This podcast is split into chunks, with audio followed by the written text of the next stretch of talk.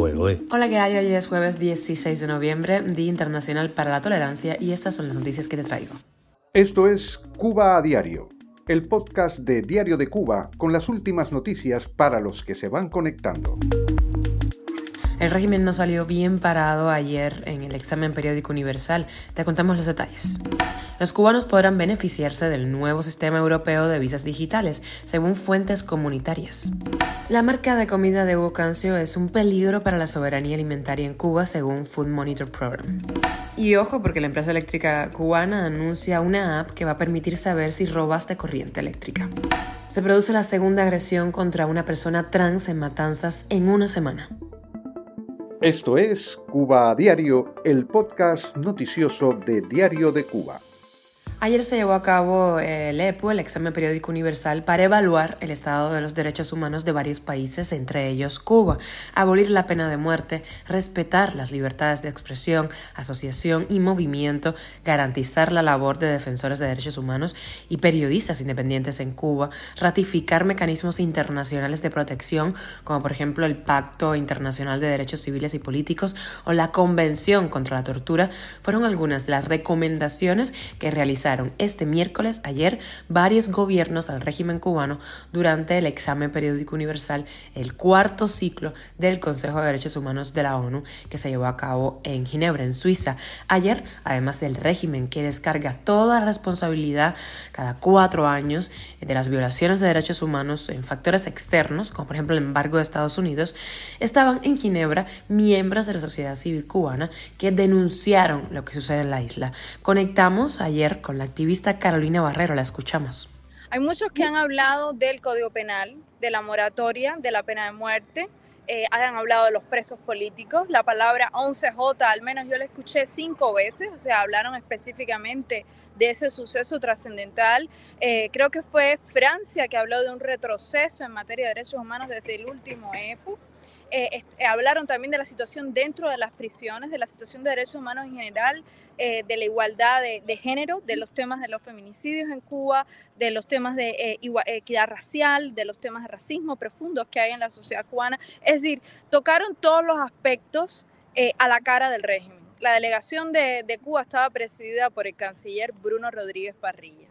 Él vino acompañado de un cuerpo que incluía magistrados, e incluía, estaba la vicepresidenta del Tribunal Supremo, estaban profesores y académicos, eh, doctores en leyes, y también estaba al menos una persona que habló en la asamblea del Ministerio del Interior, que nos pareció gravísima su participación, porque estamos hablando no se dijo el cargo, solamente que era un funcionario del Ministerio del Interior, de alguien que seguramente es un agente de la seguridad del Estado hablando en el hemiciclo.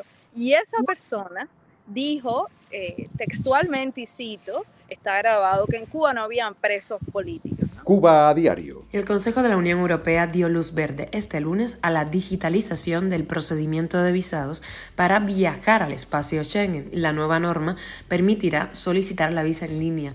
Escuchamos a la directora del Grupo Aristeo en Madrid, la experta en emigración Estela Marina. Esto es una oportunidad, lógicamente, para todos los solicitantes de visados en la isla si se llega a concretar toda la estructura que se está, que se está preparando para entrar en la era digital, ¿vale? En materia de visados, yo creo que es una oportunidad, lógicamente, para poder digitalizar estos procesos y que las personas que vivan en, el oriente de la isla no tengan que ir, evidentemente, a, La Habana para poder presentar sus expedientes de visado y eh, estar perdiendo energía, estar perdiendo tiempo, cuando ya eh, se va a hacer todo en la vía telemática. Vamos a esperar un poco a ver cómo se van desarrollando los hechos. Yo creo que es algo positivo, sobre todo más que nada por lo que se avecina. Y creo que en este sentido vamos a evolucionar bastante eh, eh, bien en el tema de solicitud de visados, tanto de familiares de ciudadanos de la Unión, como estudiantes,